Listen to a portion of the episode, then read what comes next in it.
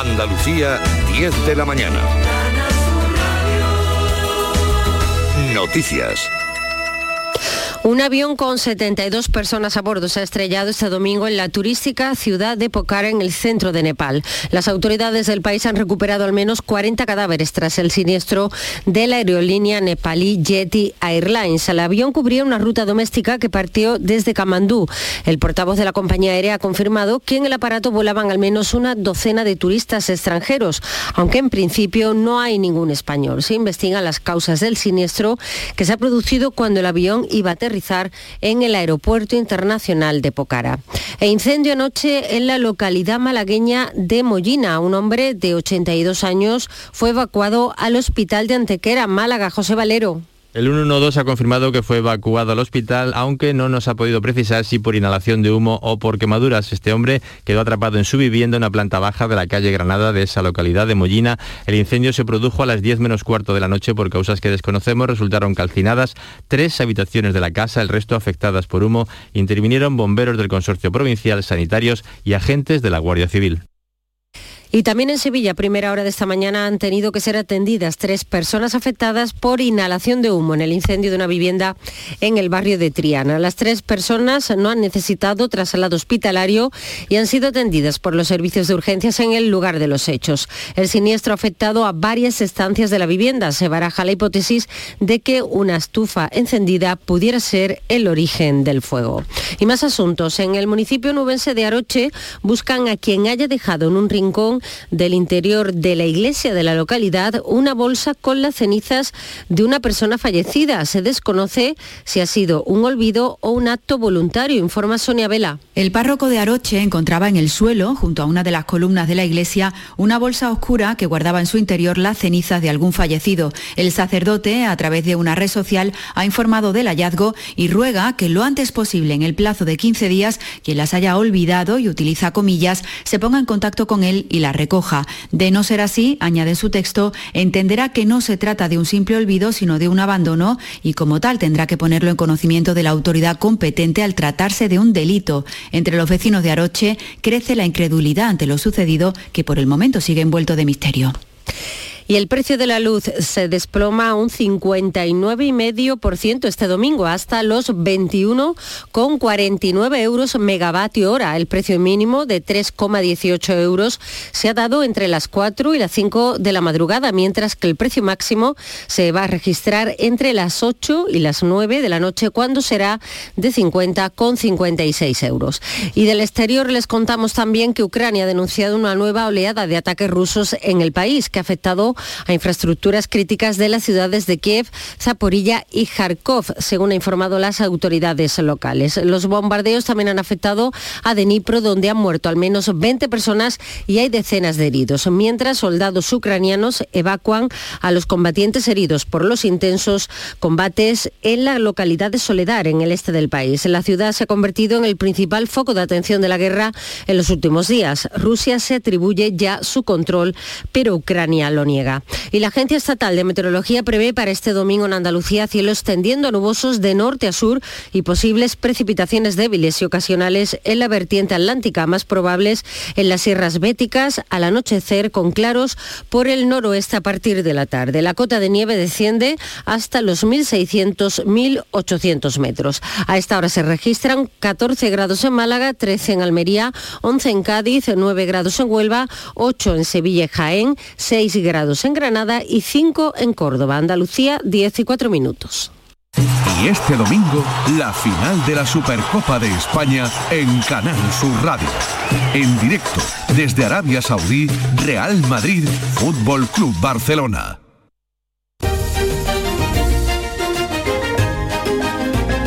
En Canal Sur Radio, Días de Andalucía, con Carmen Rodríguez Garzón.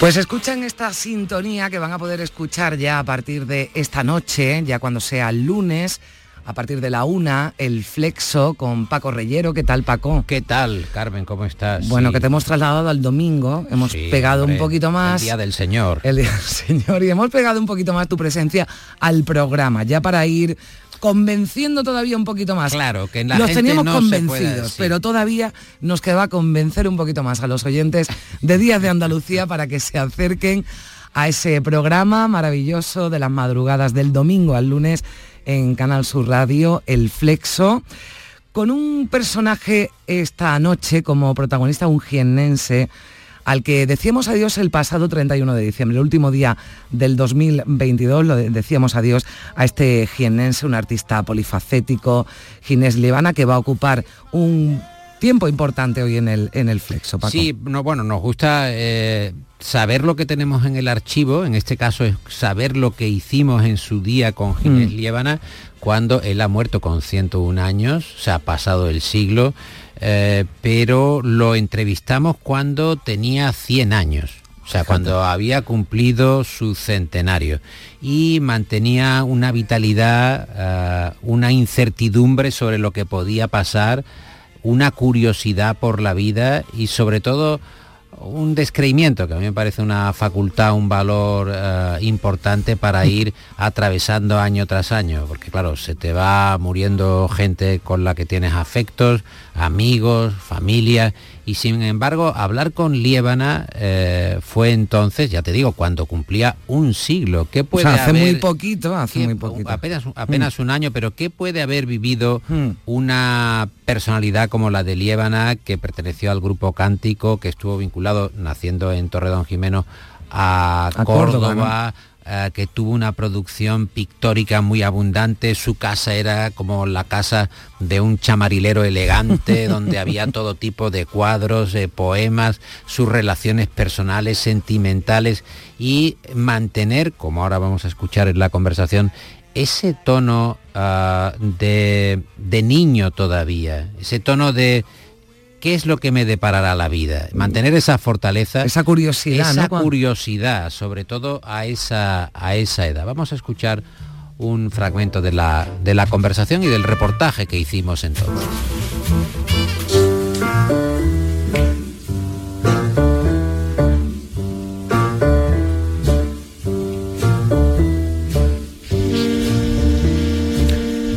Como la única posibilidad es seguir en pie, seguir hacia adelante, quizá por llevar la contraria, quizá por una conexión sin sobresaltos con la fortuna, con la suerte, quizá por el destino, el pintor y poeta, el vividor Ginés Liébana, sigue a sus 100 años, 100 años, un siglo, activo y trabajando en su piso taller de Madrid.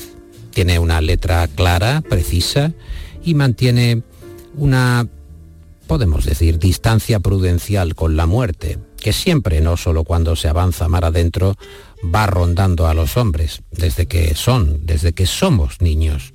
Natural de Torredón Jimeno, vinculado afectivamente a Córdoba, recuerda con nitidez su forma de encarar la existencia desde la infancia. Todos los niños, cuando son niños, están jugando en el suelo, pero yo estaba siempre atento a lo que pasaba con los mayores. Yo creo que ese es el secreto. Estaba más atento a lo que pasaba encima del suelo, que es el sitio donde los niños juegan. Esa, esa manera de ser tenía una singularidad única. Yo es que tenía la suerte de vivir un momento de la historia de- del mundo. Ha coincidido conmigo. Me ha aburrido mucho lo que se repite. Me ha aburrido todo lo que encuentro que es falso, que es tópico. lo tópico. Estamos rodeados de lo tópico y Ginés Liébana siempre ha huido, ha huido de eso. Hemos tenido la suerte de charlar con él, vinculado, como saben, al grupo cordobés Cántico, para escucharle hablar de las limitaciones, y no de las económicas, sino las del propio lenguaje, las palabras que no pueden contener con precisión, que se quedan cortas con la dimensión del amor, con la pasión, con la inquina, con el odio, con la magnitud de los sentimientos o con, vamos a decir, la enormidad del universo sobre nuestras cabezas. ¿Acabe- ¿Acaso cabe en la palabra universo lo que realmente representa? Las palabras no significan nada, porque por ejemplo, ¿con qué palabra describes tú el amor que tienes por tu mujer o tu hijo. No hay palabras. Y como no lo hay, entonces yo tengo que recurrir. Si es que yo tengo que pedir información porque yo no sé nada, ni tú tampoco, no sabemos nada. Lo que sabemos es una cosa que se va, porque como, la vida va muy deprisa y, y el mundo se mueve de una forma terrible, pues tienes que estar atento porque todo lo que entra se marcha enseguida. Hay que estar atento. Hay que estar atento, Carmen, lo decía con, con 100 años hace muy, muy poquito, ¿no? Las palabras no significan nada, ¿no? Lo decía. Líbana. Mm. Cómo se explican ciertas cosas, es verdad que Sí. seguramente cuando alguien dice es que me quedo sin palabras, no sé cómo explicar esto, ¿no? Mm. Que es un tópico del que también huye Ginés Líbana, pero es verdad que es complicado, ¿no? Que algunas Sí, veces y- expliquemos con, con palabras sentimientos y emociones, ¿no? Y el contenedor de las palabras que no es capaz de eh, ahormar suficientemente bien, eh, digamos, dimensionar bien realmente lo que tú puedas llegar a Mm. sentir con una persona. No, Lievana tuvo una vida eh, muy intensa, muy eh, también muy con mucho fulgor, con muchas relaciones, pero sobre todo mantener esa ilusión, esa capacidad Mm. de estar hasta el final. Hablamos de que, caramba, si uno tiene goteras con 40 años, Ya con 100. si se le mueven las tejas con 40 años, si Pedro Luis Moreno, que es una especie de portento de la naturaleza y va atravesando ya el medio, el medio siglo, ya presenta también algún tipo de, vamos a decir, algún tipo de gotera Goterita, también. sí, goterita. ¿Cómo Ginés Liébana con 100 años se mantiene de esta forma? Bueno, a mí me ha encantado cuando ha dicho me aburre, me, aburre lo que se repite, ¿no? O sea, Porque los aburre. tópicos, vale. Claro, pues pero lo que se ha repetido, claro, en 100 años, pues habrán ocurrido muchas 100 cosas años- parecidas. En 100 años se ha repetido y la, y la de calamidades que pasó Lievana y mantenía hasta el final la, la sonrisa. Es una cosa verdaderamente portentosa. Bueno, te voy a poner una canción para despedirnos, que es una canción contradictoria, porque se llama No quiero decir adiós y tenemos que decir adiós. Se llama Bueno, I want hasta say- luego, hasta luego, porque después eh, no se olviden, no se olviden que esto solo es un aperitivo, un avance del Flexo con Paco Reyero, como siempre, un placer que pases por aquí. Te hemos cambiado la cita a los domingos, esperemos que no te hayamos El domingo me viene muy bien, el domingo me viene muy bien. Gracias, Paco. A ti, a ti. Adiós.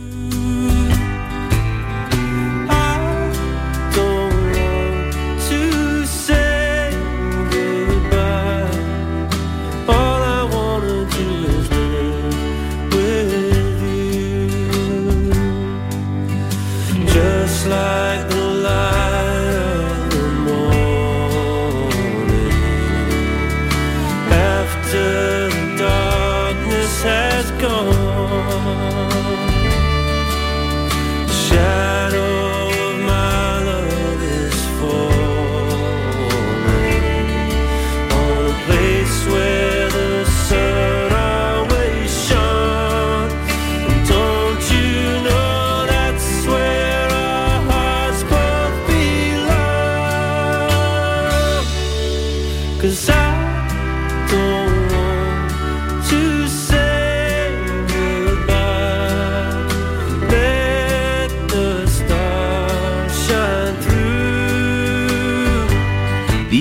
de Andalucía. Con Carmen Rodríguez Garzón. Canal Sur Radio.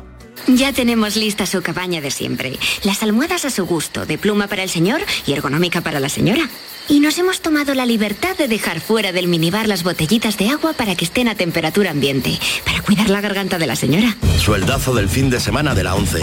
Todos los sábados y domingos puedes ganar un premio de 5.000 euros al mes durante 20 años, más 300.000 al contado. Bien, acostúmbrate. A todos los que jugáis a la 11, bien jugado. Juega responsablemente y solo si eres mayor de edad. Este domingo es Super Domingo. Este domingo tenemos más de 10 horas de radio deportiva en Canal Sur Radio. A las 2 juega el Eibar ante el Málaga.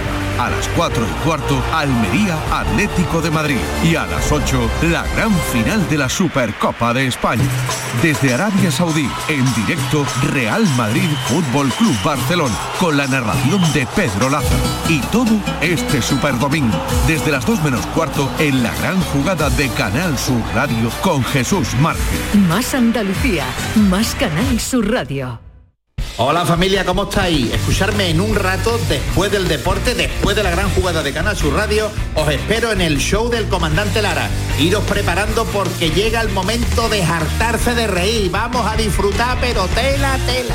El show del comandante Lara, esta medianoche en Canal Sur Radio. Más Andalucía, más Canal Sur Radio. En Canal Sur Radio, Días de Andalucía, con Carmen Rodríguez Garzón. Ten mucho cuidadito, donde mete los dineros. Ten mucho sinvergüenza, carándula y embustero. Cargueta por la puerta pa' pedirme una hipoteca, pa' que no salve jaleo. Yo enseño el documento y yo mismo se lo leo.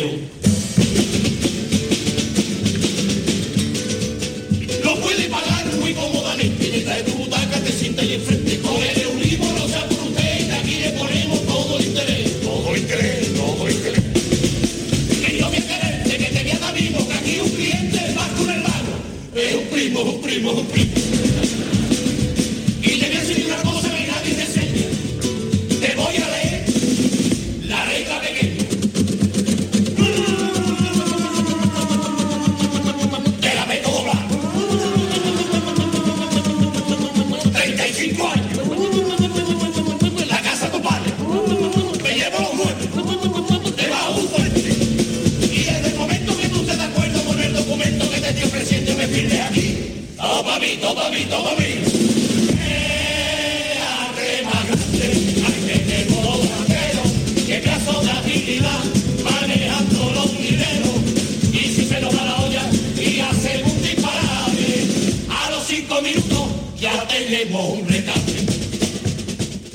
Pues eh, escuchábamos a, las, eh, la chirigota, las verdades del banquero, que quedó segunda en el concurso del Carnaval de Cádiz allá por 2013.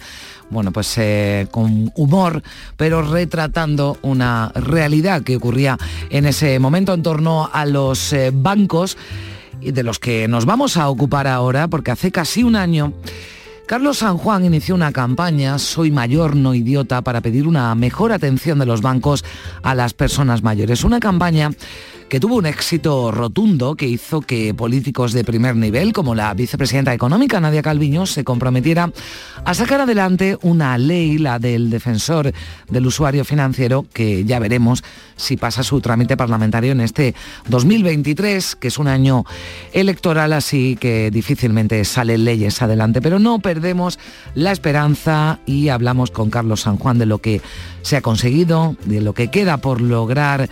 Carlos San Juan, ¿qué tal? Muy buenos días. de estar con ustedes. Igualmente, Carlos, ¿que ¿cree que las cosas han mejorado algo en este último año desde que usted iniciara esa campaña? Bueno, sí, eh, indiscutiblemente han mejorado algo, usted misma lo ha dicho, en el sentido de que los, en la mayoría de los bancos el horario es amplio, en muchos de ellos sí que hay una atención preferencial a los mayores, inclusive se les acompaña eh, para ayudarles en las labores de los cajeros, que siguen siendo muy complicados, o en alguna consulta, pero eh, no se ha modificado para nada esta complejidad de los cajeros y sobre todo las aplicaciones digitales no se han movido para nada como habían prometido en el protocolo. Los protocolos que firmaron eran eh, voluntarios y autoevaluables, o sea que no, no estábamos demasiado ilusionados, en lo que sí que estábamos ilusionados eran la ley, la ley evidentemente que usted muy bien ha mencionado, y que los temores que tenemos también los ha manifestado usted porque estamos entrando en un año electoral. El problema es que esta ley pues únicamente le falta pasar por el Congreso de los Diputados, porque ya está aprobada por el Consejo de Ministros y eh, ha pasado también todo el periodo de enmiendas. Y además de ello, eh, presupuestos no necesita porque se retroalimenta de unas fianzas de 250 euros por cada reclamación que la señora ministra ya ha hecho un cálculo de aproximadamente puede haber 100.000 reclamaciones, con lo cual se retroalimenta y no necesita presupuestos extraordinarios. Entonces, no nos explicamos el por qué no sale la ley, eh, salvo, esto ya es una impresión subjetiva, de que se deba que se ha roto un poco bastante la empatía con los bancos en el sentido de haberles puesto los impuestos y haberles modificado la idea que tenían ellos sobre las hipotecas con la subida del Euribor. Ya, o sea, se ha producido una situación financiera que temen también que pueda, bueno, pues enturbiar, ¿no? Un poquito los planes iniciales, porque yo le decía, eh, Carlos, cuando usted inicia la, la campaña y tiene ese éxito tan rotundo, los políticos se le acercaron, se le acercaron, vieron que bueno, que su campaña estaba funcionando, que estaba llegando a la sociedad, que estaba calando en la sociedad y se acercaron con buenas intenciones. Eso usted lo percibió. Eh, hubo buenas intenciones, después algunas se han plasmado, pero de momento quedan en el aire. Pero se recibió, además, yo entiendo que casi por parte de todo el espectro político. Sí, sí, sí, no, yo, yo aprecié no solo eso, yo aprecié empatía por parte de, la ministra, que aunque en algunos medios eh, pues se hiciera un poquito así de broma en el sentido de que eh, era un encuentro casual, bueno, pues ella evidentemente podía haberme o no recibido o recibirme en su despacho y yo hacer manifestaciones puramente subjetivas, sino las que eh, ella hizo comprometiéndose, porque está la cosa, que en, toda la situación, tanto en el protocolo como con la ley, se comprometió delante de todos los medios de comunicación, o sea que esto consta en las bibliotecas. Pero yo lo que no puedo dejar de decir es que la que a mí me decepciona profundamente es la banca, porque la banca eh, sigue adelante, sigue adelante de una manera civilina, eh, sobre todo algunos, eh, en el sentido de que siguen cerrando sucursales, ya no solo en el ambiente rural, que es un total desastre, sino que las pedanías, aquí en Valencia, eh, las pedanías están sufriendo eh, enormemente y luego van cerrando también a nivel urbano, sin ninguna justificación, porque ellos decían, bueno, es que en el medio rural la banca sigue a la gente, si la gente se va a las ciudades, la banca tiene que irse a las ciudades, pero no, Mm. Están, han despedido a tanta gente que las... Y luego la última vuelta de rosca, que esto sí que quisiera yo, eh, permítame eh, insistirle, es el tema de, las libretas. El haber quitado mm. las libretas de ahorro o cobrar eh, una comisión que para algunos 10 euros les parecerá poco, pero con pensiones de 450 o con ayudas de 300 euros al mes, el no tener 10 eh, euros supone cada vez que se vaya a renovar una, una cartilla o se quiera mantener la cartilla, esto es una cantidad totalmente desproporcionada. Entonces aceptan lo que están es atacando, excluyendo a los más débiles, a los que yo precisamente inspirado en esta campaña y a los que yo quiero seguir defendiendo. Claro, fíjese, eh, Carlos, que yo a raíz de leer esa noticia, ¿no? Cuando salió esa información sobre las libretas de ahorro que ya los bancos, eh, bueno, en algunos estaban desapareciendo o en otros suponían un, coste, ¿no? Eh, ahí me, me, acordé, ¿no? Y me acordé de, usted y de esa campaña diciendo, bueno, esto es un paso atrás porque cuántos mayores, ¿no? Usan y llevan toda la vida usando esa libreta de ahorro, ¿no? Es el, documento, ¿no? la herramienta que tienen para, para conocer el dinero que tienen, para, para, para gestionar también ese dinero y ahora hay bancos que directamente eh, suspenden, la, retiran y otros que como usted dice, 10 euros, bueno, puede parecer poco, pero es que estamos hablando de una comisión más, ¿no? Que cobra, que cobra el banco por tener simplemente esa libreta de ahorro. Esto hace que todavía esas personas mayores y más vulnerables estén aún más perdidas. Exactamente, porque con ello se les invita a que se digitalicen y no se dan cuenta de que eso realmente está fuera de lugar, porque esas personas no tienen Internet, no van a tener tampoco nunca un teléfono inteligente, no lo van a poder manejar, muchos de ellos están en soledad obligada y además mentalmente están muy bien, pero tienen un trastorno de memoria como lo podemos tener cualquier mayor, eso está unido a los mayores. Somos el sector más vulnerable, saben que es el que menos va a protestar porque protesta, pero con una voz muy débil, porque eh, pues a estas edades nos podemos equiparar, a estas personas que yo hablo nos, nos podemos equiparar a, las primeras edades, ¿no? A los bebés o a los pequeños. Los pequeños despiertan ternura, el mayor no despierta ternura, seamos eh, sinceros, eh, todo lo más que, que puede despertar es compasión. Y entonces los mayores, que cada día vamos a ser más, que todo el mundo va a hacerse mayor, es la hora de que tengamos que luchar y salir adelante. No estoy hablando en absoluto de violencia, no estoy hablando de nada que no sea educación y corrección, pero tendremos que movilizarnos. Ha pasado un año, yo no he podido hacer más esfuerzos, he llegado a tener el privilegio de poder eh, dar un discurso en defensa de esas personas, precisamente, nada menos que en el Parlamento Europeo, delante de todos los europarlamentarios y la vicepresidenta de, de la, del Parlamento Europeo, y yo ya más esfuerzo una persona solo no puede hacer. Entonces, eh, los medios de comunicación eh, son nuestros grandes aliados, yo espero de ellos, como le estoy ya agradeciendo a usted, que sigan eh, con este tema en, en primera línea, pero nosotros el deseo que tenemos, yo ya se lo adelanto, es el con nuestros medios como podamos, pero manifestarnos. Manifestarnos ante el gobierno y, de- y decirle que tiene que dar un paso. Que si no puede, por las razones que sea, si tiene las manos atadas por razones políticas, económicas, que yo no juzgo ni quiero juzgar, pues que se establezca un plan B, como se ha establecido en otros países, como era antes, para que nosotros podamos cobrar las pensiones independientemente de nuestra edad, de donde vivamos y de nuestra cultura eh, digital o financiera, cobrar la pensión que es nuestro derecho, que no lo hemos ganado trabajando toda la vida, porque es que parece como que la pensión fuera una limosna. Y la pensión es el trabajo de toda una vida, de alguien que ha construido la España actual. Y entonces esto no se puede tolerar. Desde luego. Y más, y más fíjese cómo la medida es auténticamente, yo cada vez que lo pienso, es cruel, como usted me ha dicho, es el sector más vulnerable, porque eh, cartilla la, la tienen fundamentalmente las personas con las que necesitan saber el movimiento punto a punto y que no lo pueden saber por la aplicación porque no van a acceder nunca a una aplicación. Es decir, que a mí me parece, y la excusa que han dado de que es que cada que se usan, que ha disminuido el uso, claro que ha disminuido el uso, porque los jóvenes están mucho más preparados para actuar digitalmente, pero los mayores ni uno solo ha ido a retirar la cartilla, y más del sector del que yo me refiero. Bueno, y además usted lo ha dicho, todos vamos a llegar a mayor y seguramente nos vamos a encontrar con otras dificultades porque esto sigue avanzando y tal como parece, eh, el banco presencial se va a convertir en algo muy residual, eh, todos nos volveremos mayores y lo que nos creemos que ahora sabemos, eh, porque nos manejamos con un teléfono móvil, seguramente eso también quedará anticuado cuando seamos mayores y lo que hay que pretender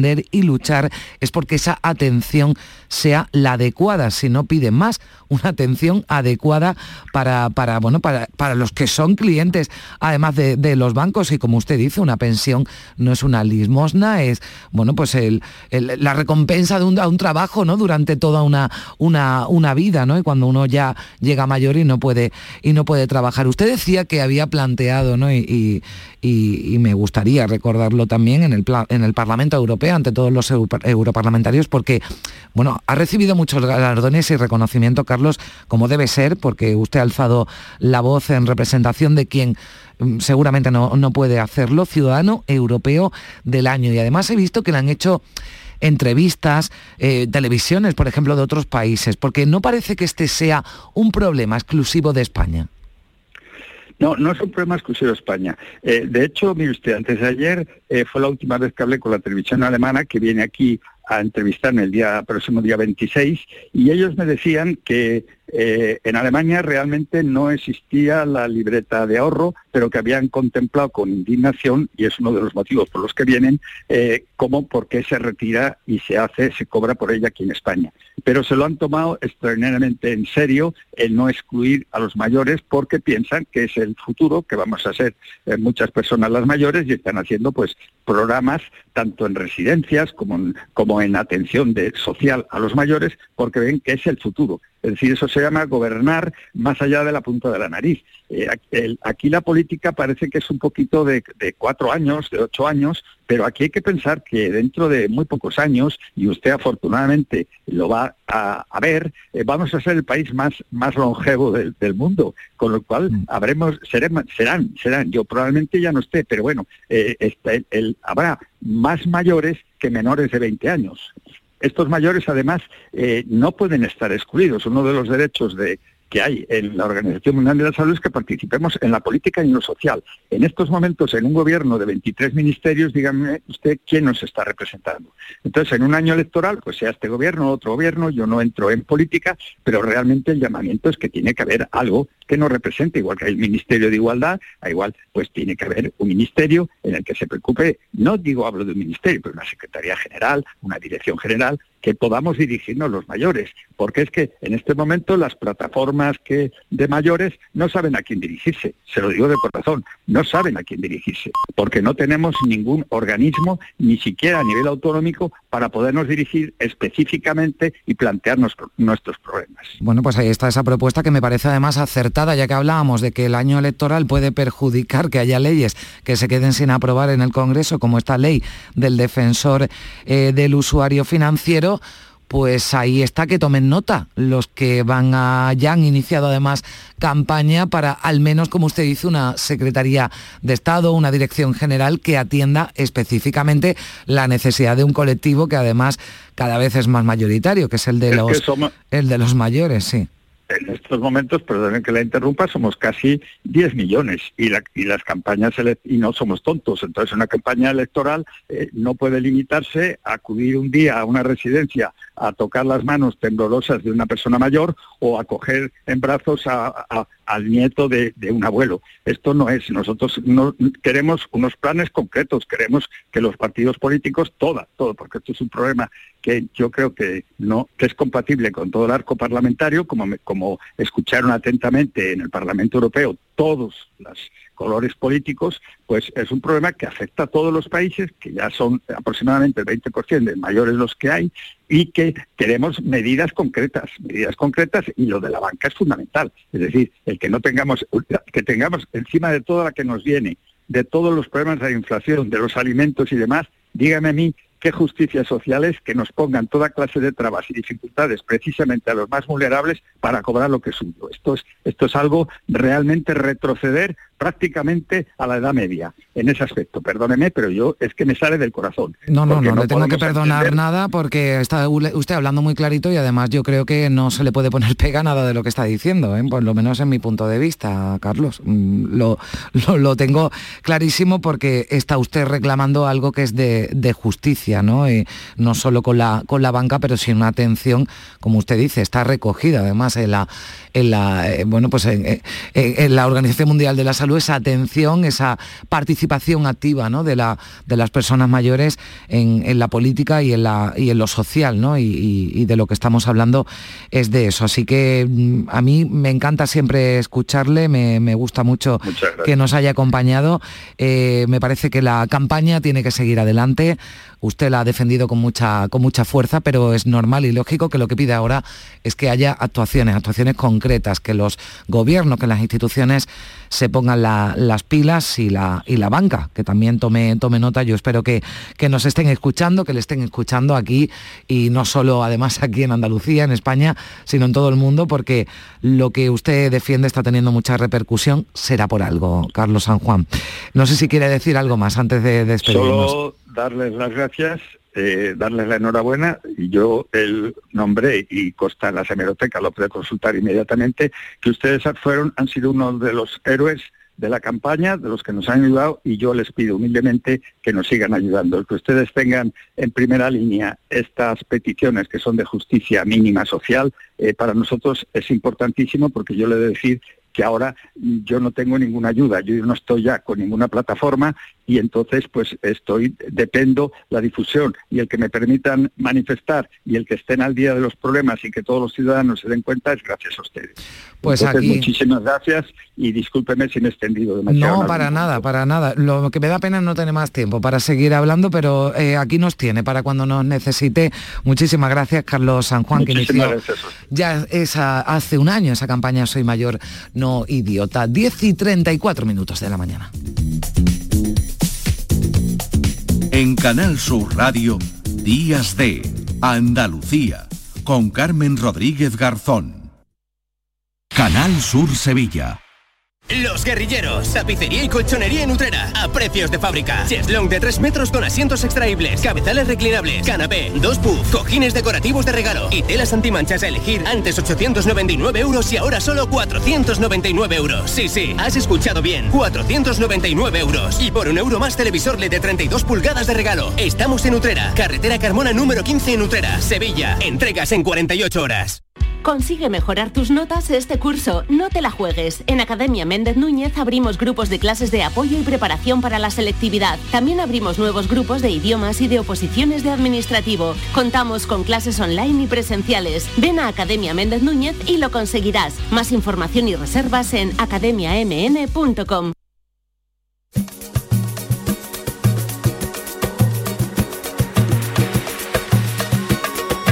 Días de Andalucía. Con Carmen Rodríguez Garzón. Canal Sur Radio.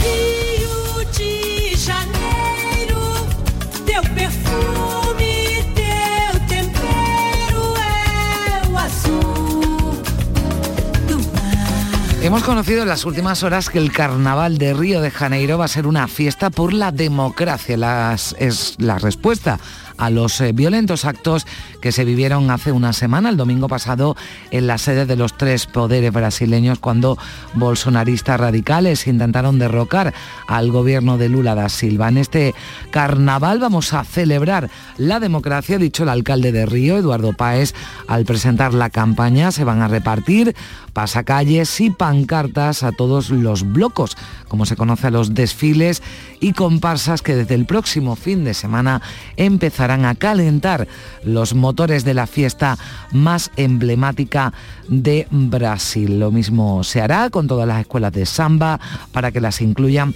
en esos desfiles majestuosos que cada año visten de brillo y color al Sambódromo de Río. Tostada con aceite y cine.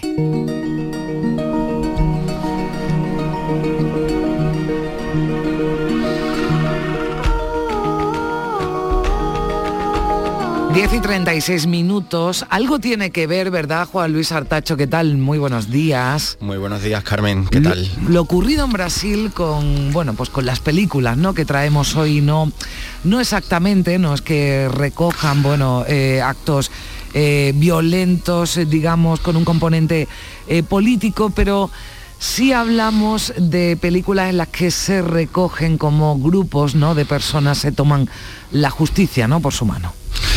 Sí, hemos acudido a esta noticia de- del asalto al poder en Brasilia de- después de la toma de posesión de Lula en Brasil y que no ha sido aceptada en ningún momento por Bolsonaro y sus seguidores pues eh, bueno han hecho todo lo que ya sabemos y que repiten ese asalto al Capitolio en la época trampista.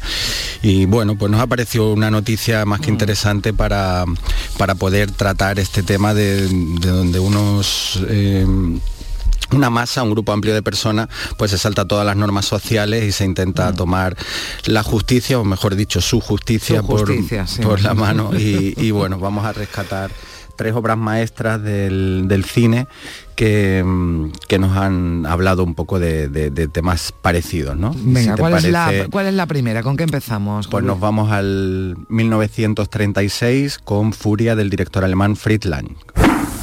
Orden en la sala. Señoría, soy Joseph Wilson. Permanezcan sentados. Hable. Sé que presentándome aquí he salvado la vida a 22 personas.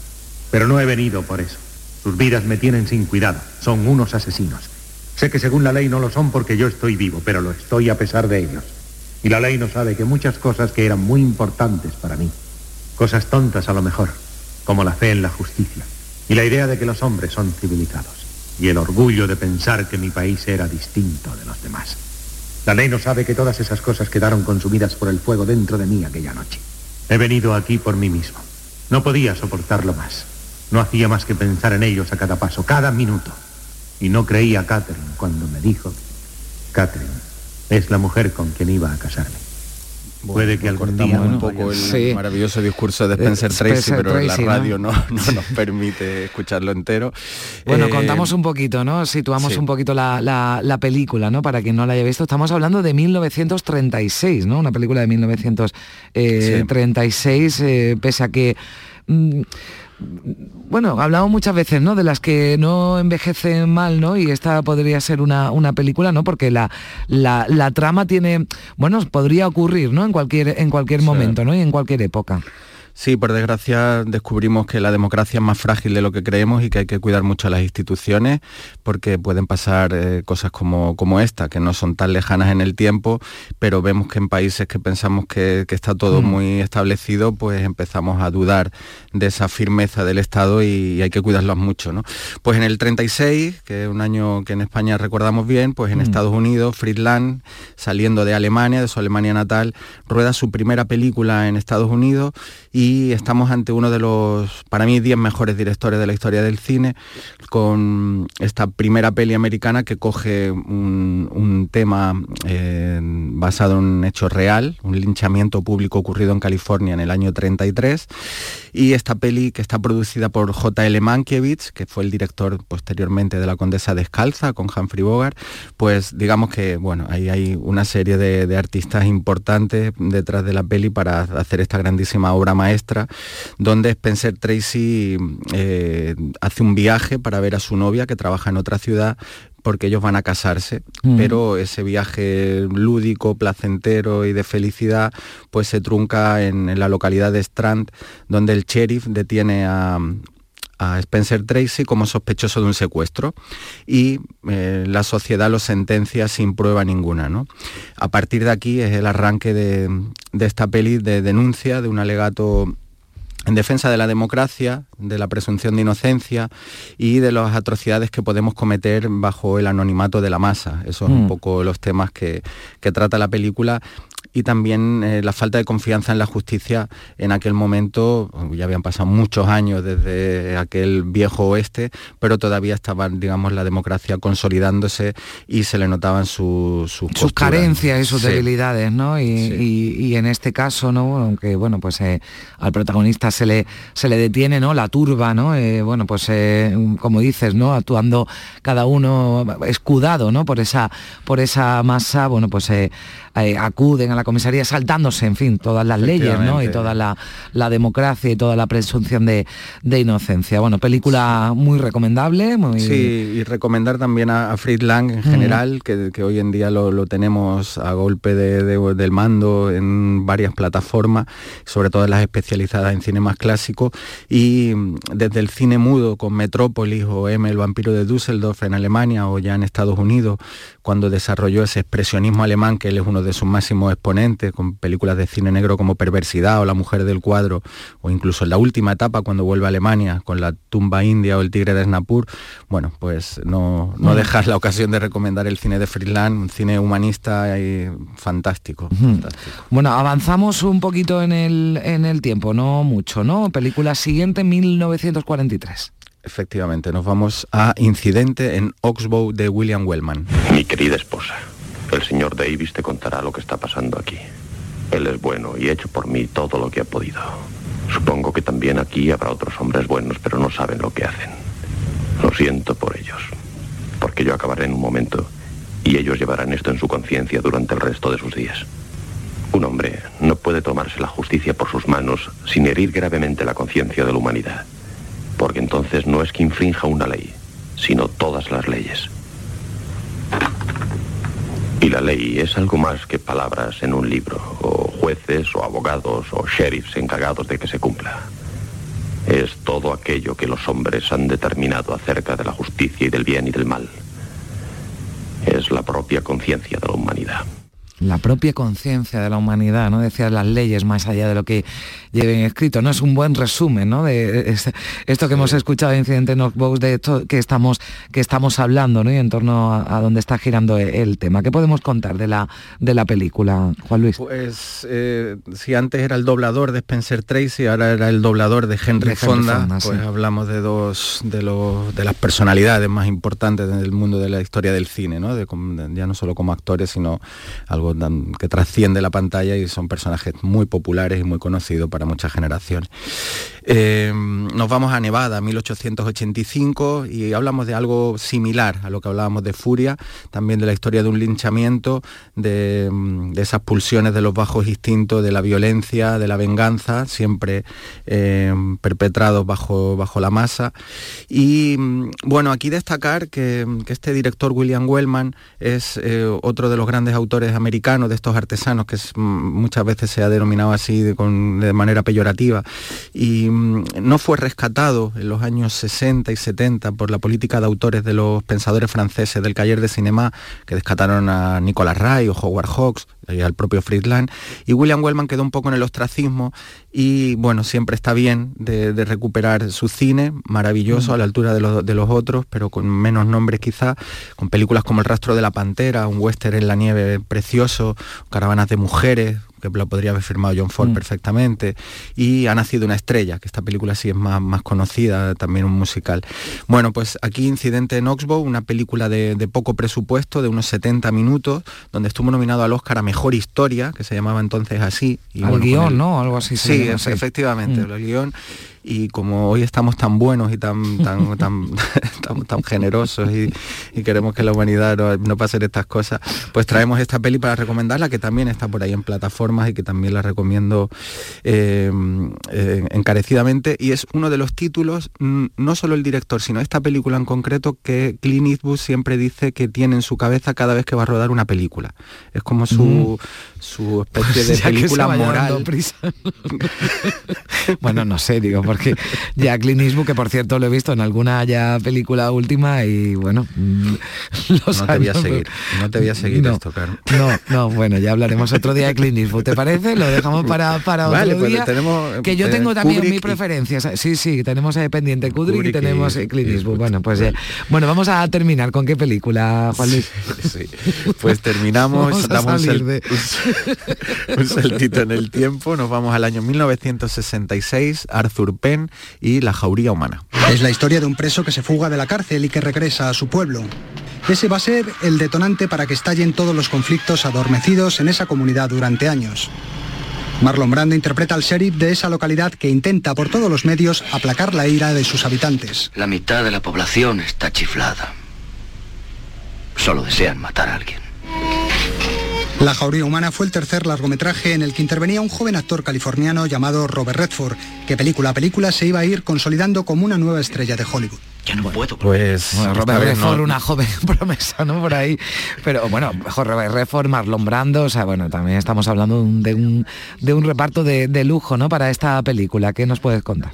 Sí, bueno, eh, hemos rescatado tres pelis sobre este tema, pero Mm. es que son tres, tres maravillas, ¿no? Da, da- da gusto charlar con, sobre ellas y, y sobre todo ponérnoslas esta tarde noche. Pues son películas más de, de noche, ¿eh? Porque... ¿De noche? Sí. Sí, yo no me la pondría por la tarde, me parece que son pelis más de noche, ¿no? un poquito duras. Depende esta sobre todo. Bueno, eso te iba a decir, que un poquito dura antes de coger el sueño, no sé yo, ¿no? Bueno, cada uno, depende de cómo tenga el sueño, ¿no? De ligero no, que, que escoja. Pero la jauría humana, venga, que terminamos ya. Sí, esto nos ha hecho la introducción eh, de un documental de TCM que, mm, que tenían que se llamaba 50 películas que deberías ver antes de morir. ¿no?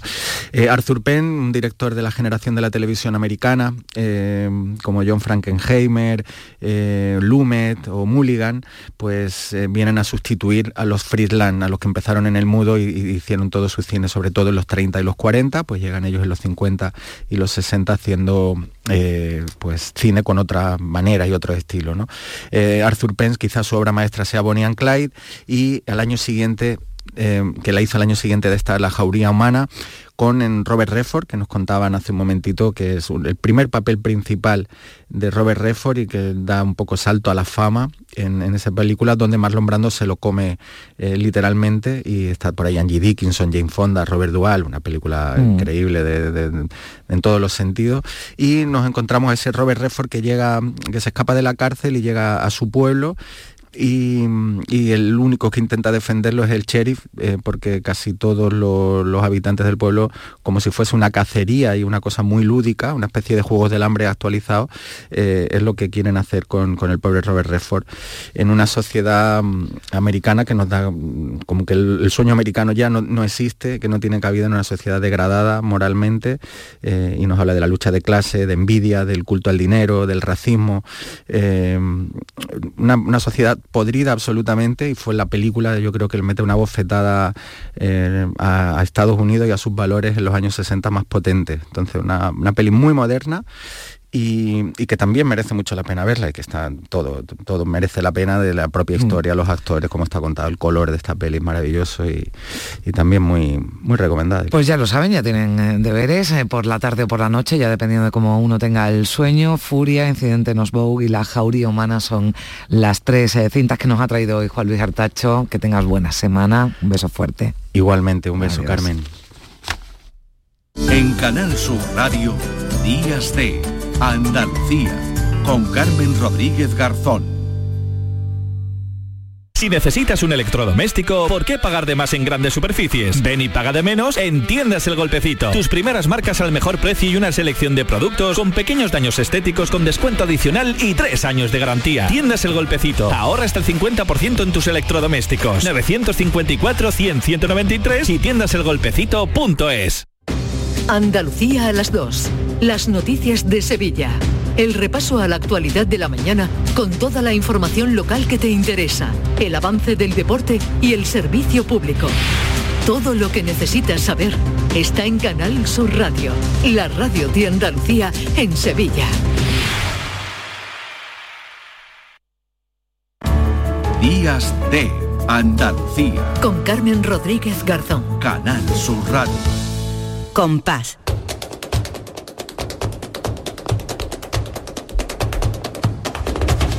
Compás.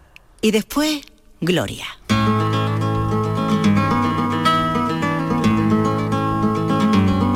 Faltan 10 minutos para que lleguemos a las 11 de la mañana y vamos a cerrar, vamos a ir cerrando ya este Días de Andalucía, de este domingo 15 de enero, como siempre. Nos despedimos con la buena música, con el buen flamenco que nos trae Lourdes Galvez. Hola Lourdes, ¿qué tal?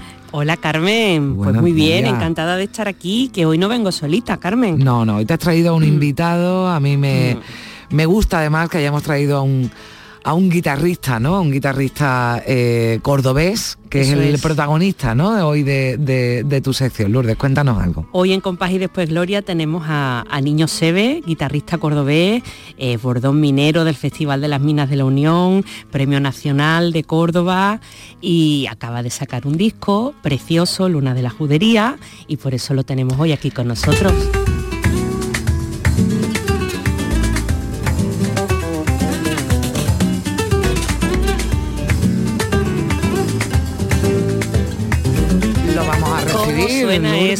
Esto suena maravillosamente. Yo creo que es la mejor forma de recibir a Niño Sebe. ¿Qué tal? Muy buenos días. Hola. Sebe, buenos días. Buenos días, Lourdes, ¿cómo estamos? Ay, hola, que estábamos ahí, que no, que no te escuchábamos. ¿Qué tal? ¿Cómo, cómo va? ¿Cómo contento? ¿no? Oye, esto suena muy bien, ¿eh? ¿Se ve? Sí, la verdad es que está muy trabajado y hemos hecho muchas horas de estudio, pero bueno, si al final hemos sacado lo que teníamos en mente, queríamos sacarlo, porque una cosa tenerlo en mente y otra es pasarlo al disco, que eso es lo difícil. Claro, pero bueno, ha quedado maravilloso. eh, lo has editado con, con la Droguería Music, que ya sabemos que es un sello de magnífica calidad. Y, y bueno, pues ha hecho realidad un sueño, ¿no? Se ve, cuéntanos un poco eso. Mm. ¿Desde cuándo venías tú acariciando el sueño de, de grabar este disco? Pues, much- pues muchísimos años llevo, cada- yo creo que cada músico, ¿no? Pues la- lo- la- a lo que aspira a tener su música registrada, ¿no? En, en- Claro. en un disco. Lo que pasa es que ya te digo, por cuestiones de trabajo, eh, muchas cosas, muchos compromisos, pues como que lo tuyo lo vas dejando un poquito ahí aparcado. Bueno, como has yo lo haré, yo lo haré, y, y no le prestas tanta atención como... Pero ya llega el momento que dices tú, bueno, pues ahora me toca a mí, ¿no? Pensar un poquito en mí y, y- y acabar ya el disco y, y meterme de lleno en el estudio para que la gente lo pueda disfrutar, no más que nada. Claro, porque este disco, se ve, es un concierto que tú compones hace tiempo y que decides que, que quieres plasmarlo, como tú bien dices, una creación tuya que quede registrada para siempre. Claro, yo eh, siempre he sido muy, muy inquieto en la música, ¿no? He escuchado de todo y luego me ha, me ha gustado componer mi, mi propia mi propio lenguaje, ¿no? Ah, hombre, está claro que estaba el maestro Paco, está tener la referencia de Vicente, de Gerardo, de Paco, de Sí, eso te iba a preguntar, que cuáles eran tus referentes, ¿no? En la guitarra, ya no estás contando. mi referente, yo es que me gusta todo todo el que toca bien, ¿no? Y, Claro. y el que me pueda a- a- a- aportar algo nuevo o alguna idea nueva y yo llevármela a mi terreno, ¿no? Pero vamos, principalmente el maestro Paco. Y luego, como soy de Córdoba, pues Vicente, porque yo es que me he criado con él, vamos, me he criado Claro. con él escuchando su música, y pero luego me encanta Cañizares, me encanta Rafael es muy amigo mío, y en fin, pues mucho, me encanta la flamencura de tomate, todo el que toque bien, ¿no? Y, y Claro. te aporte algo, ¿no? Y que cante bien también porque te rodeas, ¿no? Se ve de, de buena Claro, y gente. Yo creo, yo creo que, que, que, que los guitarristas somos como cantadores frustrados, ¿no? Oh. Frustrados. no el primero que nos cuenta eso, es verdad. Es verdad, porque claro, la, la voz humana es el instrumento más, más puro que hay, ¿no? Bueno, Y, tienes al maestro El Pele que te acompaña en el disco de esta maravillosa manera. A ver, vamos a escuchar.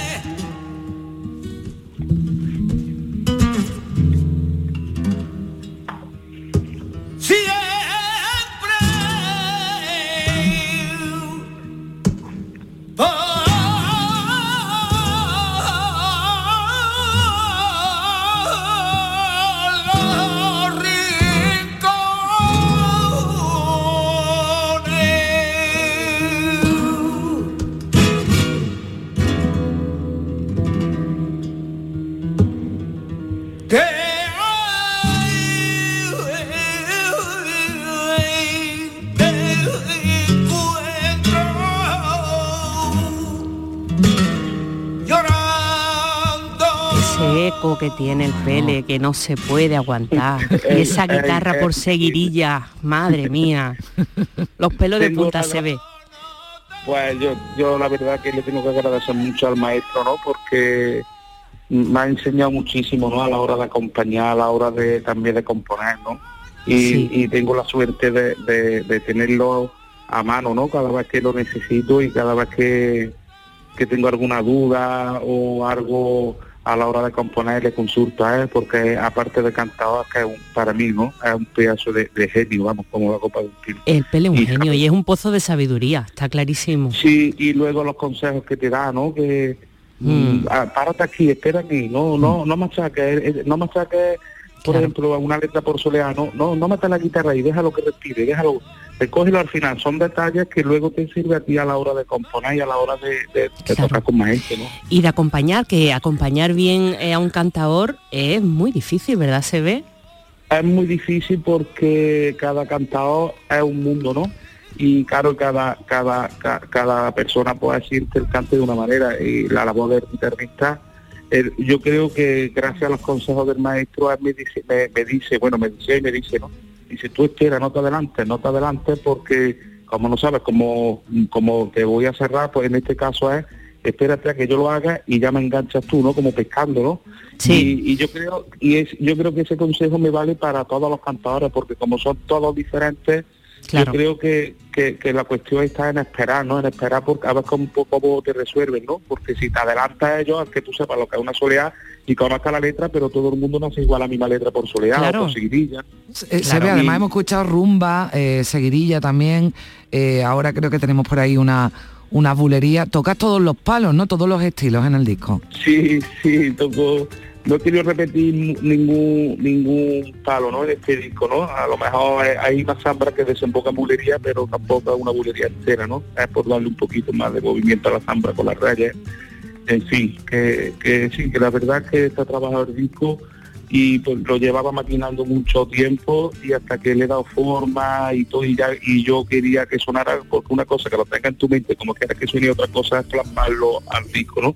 Que yo creo que ese ese tránsito es, es complicado pero mira pues ha salido como como lo mejor de lo que esperaba no porque ya te digo Chemi Chemi es un pedazo de productor me captó la idea López de la droguería. Chemi López de la que aquí le mando un saludo me, me- desde el primer minuto me captó lo que yo le proponía no y, y eso eso y él supo supo encaminarlo muy bien muy bien, ¿Dónde muy podemos bien. encontrar este disco? Se ve para que quien quiera pueda comprarlo. Pues mira, eh, el disco está en, en la- Vive, ¿no? Luego también se pondrá a la venta en, en Spotify a partir de marzo, creo que me dijo Chemi. Y, y luego también en la misma compañía discográfica de, de de la droguería, Mm. en su página web. De la página web de, de Chemi López también se puede adquirir. Bueno, pues la Luna de la Judería, Luna de la Judería, que así se llama este disco, Niño Sebe, su debut discográfico, eh, vamos a, a decirlo así, que esperemos que vengan muchos más y que nos lo cuentes Eso. por aquí. Sebe, muchísimas gracias, que vaya todo bien. Gracias a ustedes. Un por- abrazo, por hacer- Sebe. Nos despedimos escuchándote Con- por sí, bulerías con Rafael Bulería, Dutrera. Callejón de- del Olvido, ¿no? Así se llama, Lourdes. Que Eso no. es. Bueno, pero yo no te olvido, te espero, te No espero. nos olvidamos Te recordaré nunca. toda la semana para que Ole. nos saludemos el próximo domingo. Un beso, buena semana. Igualmente. También a todos, muchísimas gracias por estar aquí y que tengan una feliz semana. Días de Andalucía. Con Carmen Rodríguez Garzón. Canal Sur Radio.